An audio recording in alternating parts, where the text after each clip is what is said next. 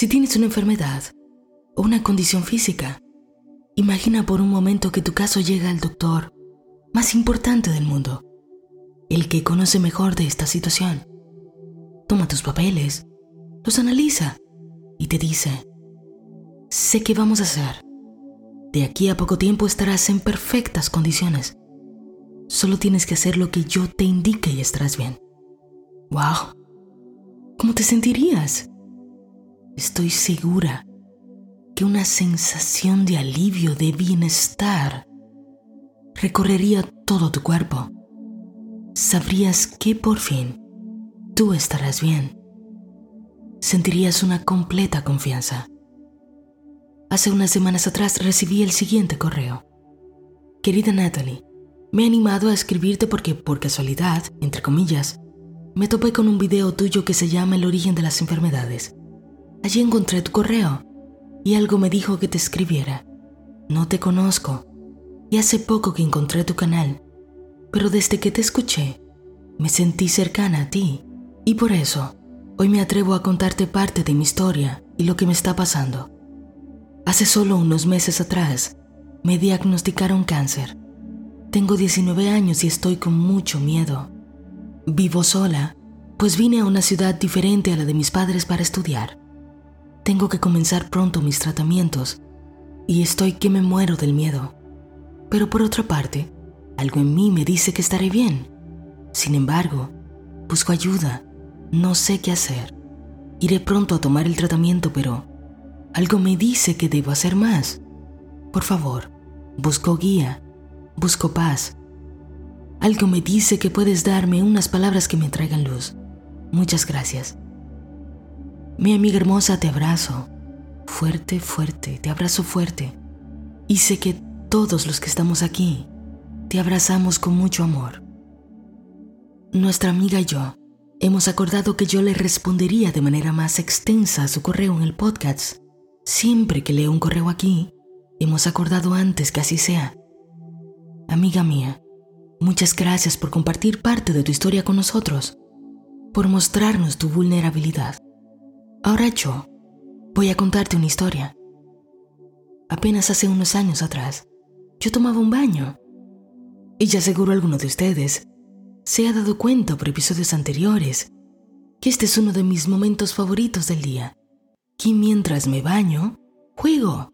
Uso las técnicas que mejor me funcionan para manifestar.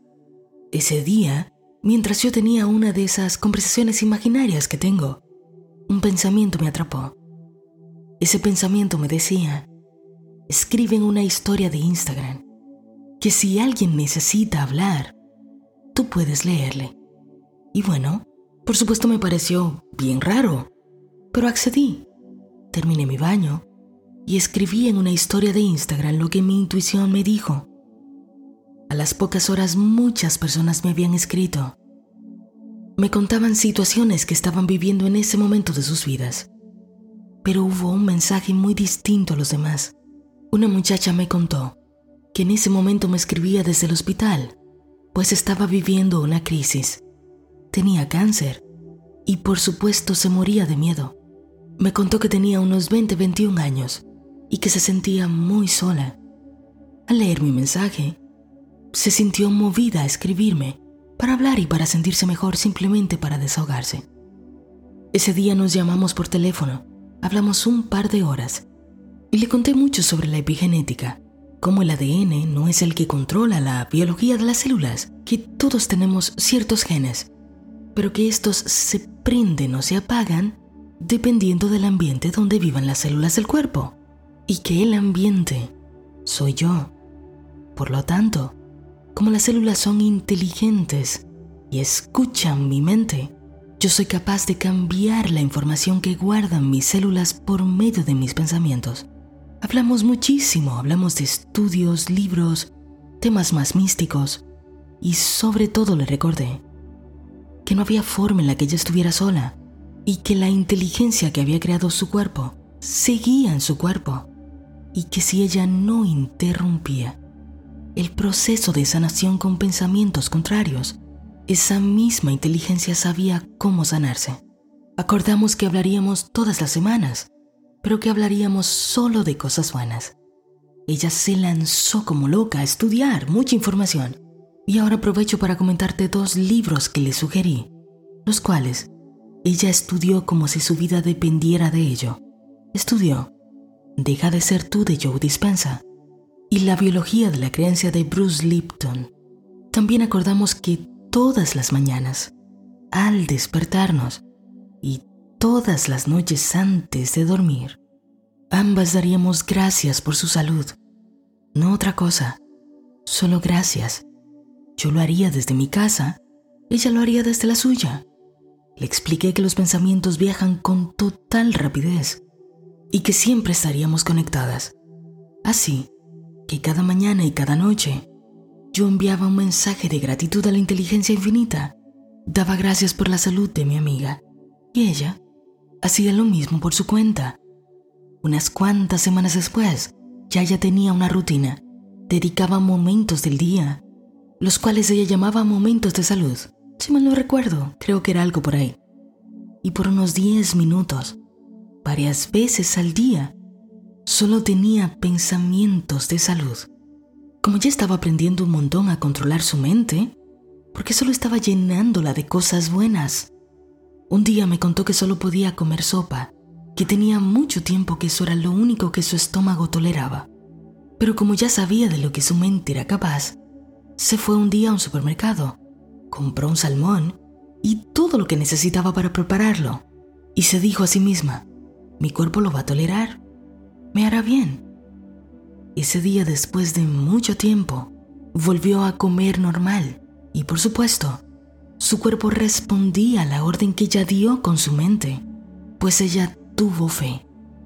Cada vez ganaba más confianza y como entendía que debía vivir su vida lo más parecido posible a como ella la viviría si estuviera sana, un día me dijo que se iría a su campo y que volvería a nadar, pues eso sería lo que haría si estuviera sana. Llegó el fin de semana, se fue a su campo y volvió a nadar. A veces vivía recaídas, sentía mucho dolor y nos llamábamos desde el hospital. Y allí, con una actitud increíble, hablábamos de todo. Nos divertíamos, nos reíamos como si estuviéramos comiendo helado. ¿Tenía ella dolor?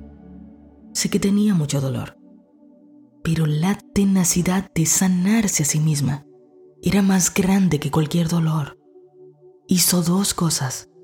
Tomó su tratamiento, pues iba a tomar sus quimios cada vez que le tocaba, pero aquello le sumó lo más importante, el control de sus pensamientos, y la fe, la confianza en que algo estaba sucediendo dentro de ella aunque ella no lo veía ni lo sentía. Solo unos seis o siete meses después, le habían dado el alta, porque ya no tenía cáncer. Lo celebramos con una llamada que duró un par de horas, justo como hacíamos cuando imaginábamos que eso sucedería. Sin embargo, unos meses más tarde me llamó llorando, preguntándose por qué había traído una situación horrible a su vida, por qué lo había vuelto a vivir. En ese momento solo necesitaba llorar, sacar todo aquello. Vivimos el momento, ella lo dejó salir, pero sus pensamientos volvieron al pasado, por lo cual, meses más tarde su cuerpo también volvió. Su cuerpo también regresó al pasado. Recibí otra llamada en la que me contaba que el cáncer había vuelto, que tenía que retomar nuevamente los tratamientos con urgencia. Mi primera reacción fue de sorpresa, tristeza, pero no, no nos íbamos a quedar allí. Si lo haces una vez, sabes cómo hacerlo una segunda. Pero ahora la pregunta era, ¿por qué? ¿Por qué esto regresó? Le expliqué que era coherente, que luego de vivir la misma situación que la llevó a sentirse de cierta forma y que provocó en su cuerpo un cáncer, al revivir otra vez las mismas emociones, era muy congruente que regresara el mismo proceso de pensamiento, el cuerpo también regresara a lo que conocía, a lo que tenía conectado a ese proceso de pensamiento. Y que si quitábamos esa base, la enfermedad se iría y jamás regresaría. Una vez más, mi amiga hizo todo lo que ya sabía que tenía que hacer, se dedicó esta vez a sanar aquella base de pensamientos, que era lo que sostenía la enfermedad. Por supuesto, hizo sus tratamientos y lo combinó con su disciplina mental y emocional. Vivió otra vez como si ya estuviera viviendo la experiencia futura en el presente. Trajo su futuro al presente. Soltó lo que tenía que soltar. Y unos meses después, una vez más, el doctor le dijo que estaba sana, que no había rastros de cáncer otra vez. Ella es un ejemplo para los doctores de lo que ellos llaman un milagro. Pero ella sabe que lo que ellos llaman milagro no es más que la aplicación perfecta de las leyes espirituales. Sé que requirió de mucho esfuerzo de su parte, de mucha disciplina. Hace solamente dos días atrás que ella y yo hablábamos, acordamos que yo contaría su historia para el bien de nuestra nueva amiga y para ejemplo de muchos otros más. Ella me contaba que la segunda vez fue más retador mentalmente, pero que la experiencia de la primera le aseguró que ella estaría bien ¿Hay algo imposible para Dios? No. ¿Dónde está Dios? En ti. ¿Hay algo imposible para ti? Sabes que no. Tú y Dios son uno. Existe en forma de posibilidad un tú que está contando como ejemplo su experiencia de sanidad. Pues está completamente sano, sana hay un tú que ya no sufre, que es completamente feliz, sano, alegre, próspero y que ahora es un ejemplo para la humanidad de que sí se puede, de que jamás debemos aceptar una enfermedad como parte de nuestra vida. En el momento en que la aceptas mentalmente, se quedará contigo para siempre, porque ya crees que forma parte de ti. No se trata de aceptar la enfermedad. Se trata de aceptar el mensaje que la enfermedad ha traído. ¿Qué te está enseñando? Entonces, no poner resistencia. Dar paso a la fe. Y por supuesto, hacer lo que está en tus manos. Escucha, quiero que te quede claro. Yo no soy doctora yo no sé de medicina, pero conozco a Dios en mi vida y por ello me siento completamente segura de decirte que hay una posibilidad de salud para ti.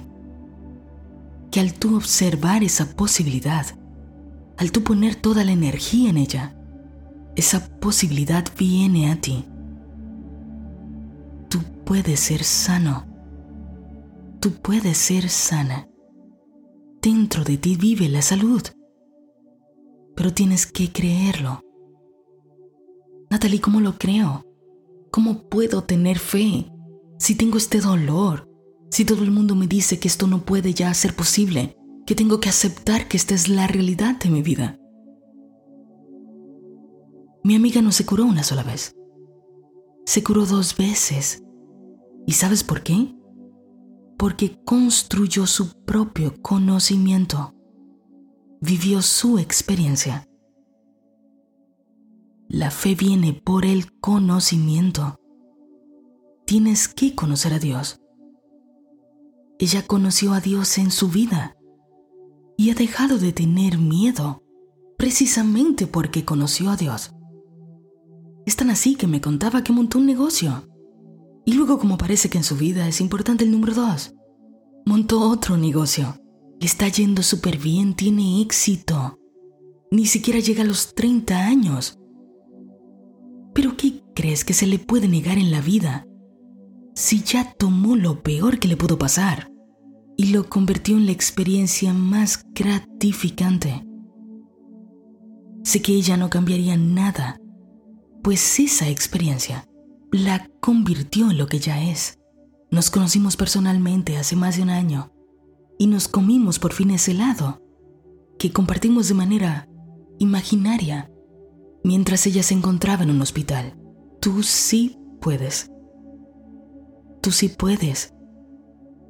Si yo te enseñara una foto de ella, te darías cuenta que ustedes son dos seres humanos iguales. Ella no tiene cinco mentes, cuatro brazos, seis piernas, cinco ojos. No, es igual que tú. La diferencia radica en que usó su mente a su favor. Llegó a un control emocional que le permitió conocerse a ella misma, conocer a Dios a través de ella. Y en ese conocimiento entendió que ella misma se había creado esto y que ella misma se sacaría de allí. No me digas si Dios quiere ser sano, pues Dios siempre ha querido. ¿Tú quieres ser sano? ¿Tú quieres ser sana? Entonces Dios quiere que seas sano, sana, pues Dios está en ti. No es si Dios quiere. Nada ocurre hasta que tú quieres, hasta que tú lo decides. Tienes que tomar una decisión radical de que no pasará un día más sin que tú hagas lo que te toca a ti, que vas a darle algo a Dios hermoso en lo que trabajar. Aquí en el canal tenemos una meditación de Luisa Hay para quitar el proceso de pensamiento que provoca el cáncer. Asimismo coloqué algunas otras meditaciones de otras enfermedades. Tú sí puedes ser sano. Tú sí puedes ser sana. Aprovechemos esta calma, este brote de fe que sientes, esta expectativa de que te pueden pasar cosas buenas. Y repite después de mí. Yo soy vida. La vida es salud. La salud es mi única verdad. Yo soy vida. La vida es salud. La salud es mi única verdad. Yo soy vida. La vida es salud. La salud es mi única verdad. Ahora dejemos espacio a Dios para que haga lo que sabe hacer lo que parece imposible.